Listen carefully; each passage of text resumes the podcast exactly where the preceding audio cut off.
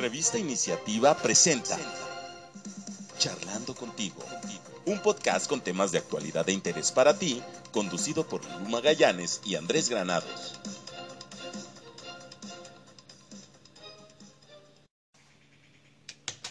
¿Qué tal, estimados amigos que nos siguen a través de las redes sociales en este su programa Charlando contigo? Estamos ahorita en una nueva emisión y pues eh, me acompaña, como siempre, en este programa eh, Lulu Magallanes, a quien de entrada le pregunto, eh, ¿cuál va a ser el tema que vamos a tratar hoy?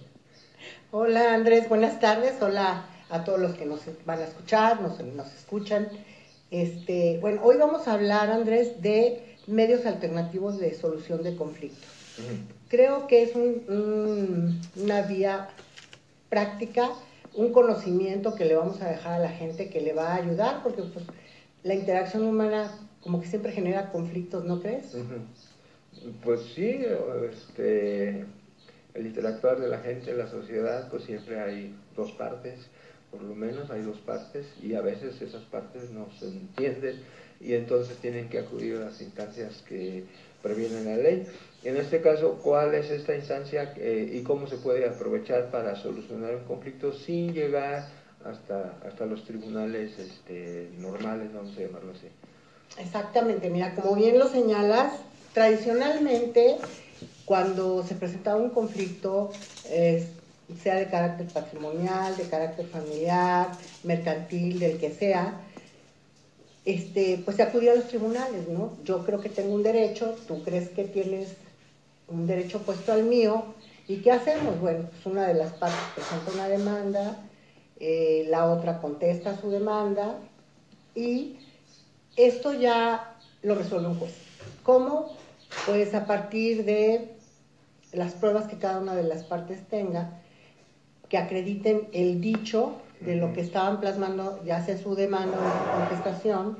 Y bueno, pues es un procedimiento eh, procesal que, que, finalmente nos lleva a una sentencia dictada por un juez. Eh, hay otras, otra instancia más, que es la apelación, y finalmente pues el juicio de amparo, ¿no? cuando no estamos conformes con la resolución del juez. Ahora, con las modificaciones relativamente recientes de la ley eh, en México, se abrió una nueva alternativa, que es la justicia restaurativa, la justicia de eh, medios alternativos de solución de controversias. Básicamente estamos hablando de la mediación. O sea, es una bueno, su nombre lo dice, es una alternativa. ¿Es igual de válida que la de los tribunales o cuál es la diferencia entre ir a un tribunal alternativo para solucionar o mediar un conflicto o irse a los tribunales habituales? ¿Cuál es bueno, tiene sus características muy peculiares, es que eh, depende muchísimo de la voluntad de las partes, ¿no? ¿Cómo es? Bueno, el procedimiento a grosso modo es así. Tú te presentas al Centro de Justicia Alternativa y dices, pues yo tengo tal problema con tal persona y quiero que me ayuden a, resolverlo. ¿Qué es lo que hace Justicia Alternativa? Manda un citatorio a la persona al cual, para una, una sesión de mediación, una junta de mediación, y, y, se le dice, no, pues en tal fecha, a tal hora está usted invitado, se llama invitación, para que venga a mm, sostener una reunión con la persona fulano de tal para llegar, llevar a cabo pues, una sesión en la cual ustedes puedan conciliar las diferencias que tienen. Esta invitación puede responderse de manera totalmente voluntaria, acudir o no acudir. No es obligatoria.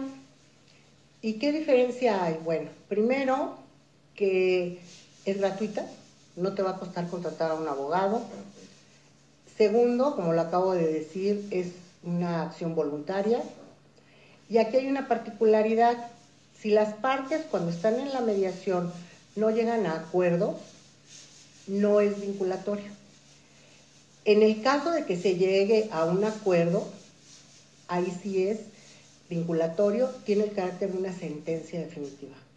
Entonces... ¿No ya no se puede echar para atrás? No, no, no, no es una sentencia. Otra particularidad es que, por decirte, todo lo que se habla en una sesión de mediación es confidencial. Si no se llega a un acuerdo, nada de lo que se trató en esa sesión puede servir como prueba en contra de, de tu, de, ya así llamarlo ya, en contra de tu parte opuesta, ¿no? Sí. Entonces, e, es un magnífico, una, magnífica forma de resolver los conflictos. ¿eh? Entonces sí se, desahoga pues toda una, este, un acuerdo entre las partes y tiene el, carácter de ser válido. Cosa juzgada. cosa juzgada. Ya si alguna parte incumple, eh, puede regresar a, justicia alternativa para que le resuelvan la situación a través de otro requerimiento o ya se va a, los tribunales este, eh, civiles. Mira, haz de cuenta que cuando ya resuelven este, este conflicto o acuerdan la manera en la que se va a solucionar, esto se hace a través de un convenio. Y como lo dije hace ratito, este convenio tiene calidad como de sentencia. Haz de cuenta que ese convenio entre las partes es como si fuera una sentencia en un juicio tradicional. Si una de las partes incumple, entonces tú ya puedes con ese, con ese convenio presentarte ante los tribunales y presentar una demanda, ahora sí. Porque el otro hablemos que es una manera conciliatoria de resolver un conflicto, una controversia. Pero este documento, que sería el convenio, mm, tiene inclusive la característica de, traer a pareja de ejecución. ¿Qué quiere decir con esto? Si una de las partes no, no cumple, puedes embargar a tu contraparte inmediatamente al, iniciar el procedimiento judicial. ¿Y qué clases de, juicios admiten, este, se admiten en este eh, tribunal? No sé, no, Mira, eh, al inicio de, este medio que, se implementó en México, mm, la mayoría de los, de los conflictos eran civiles, mercantiles.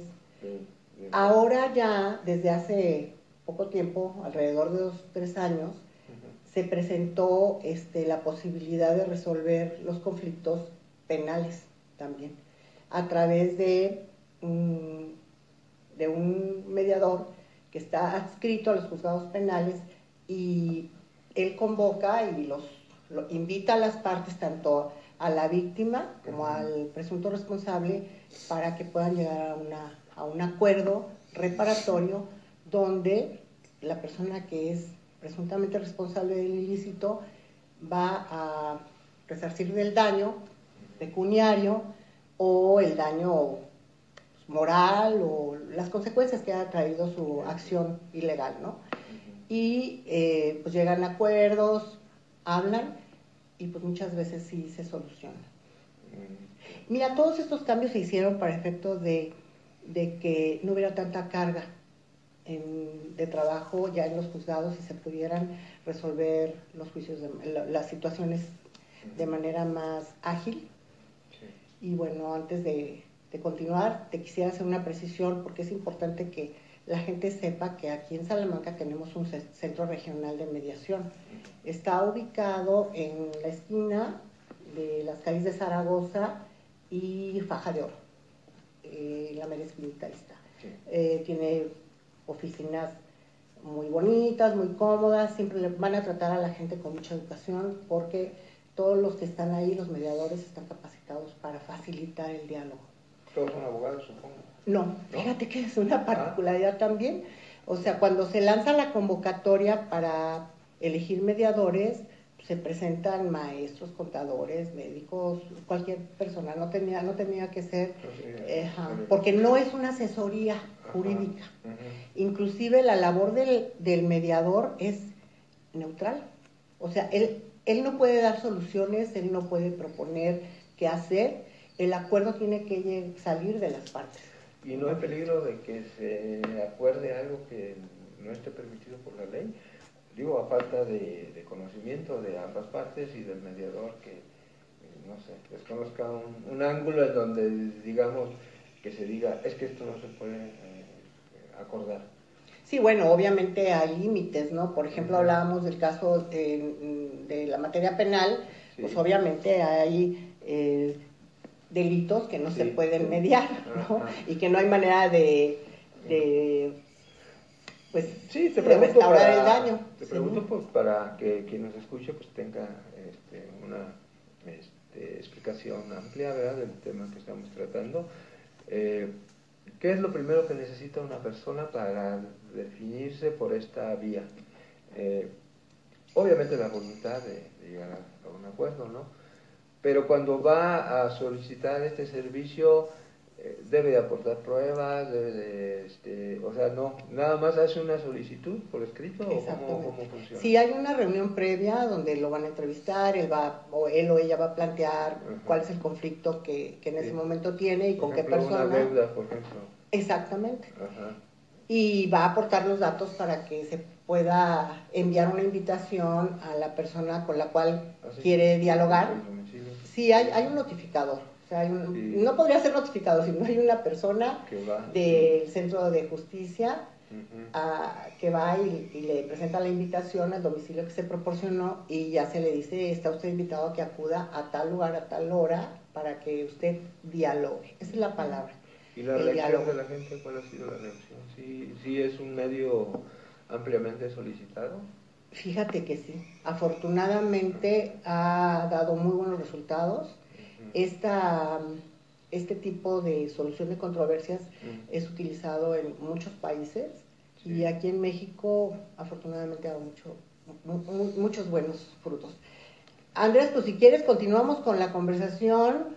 Eh, vamos a invitar a, un especialista en este tema ah, para que nos dé una segunda parte y ya nos pueda precisar. Muy bueno, muy bueno. más las cosas y que la gente pueda resolver sus problemas, sus conflictos, inclusive hasta, fíjate, un convenio de divorcio se puede celebrar ahí y ya nada más llegan al, juzgado y ya, hacen el trámite normal. Pues, Pues bueno, eh, ¿quién va a ser nuestra invitada?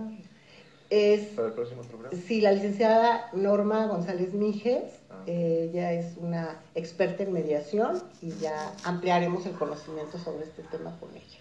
Ok, pues bien, eh, ya lo escucharon. Vamos a tener una invitada para tratar la segunda parte de este tema de mediación y los esperamos que nos escuchen en el próximo programa. Saludos a todos. Hasta luego. Revista Iniciativa presentó Charlando contigo un podcast con temas de actualidad de interés para ti, conducido por Lulú Magallanes y Andrés Granados. Escúchanos semanalmente a través de nuestras redes sociales.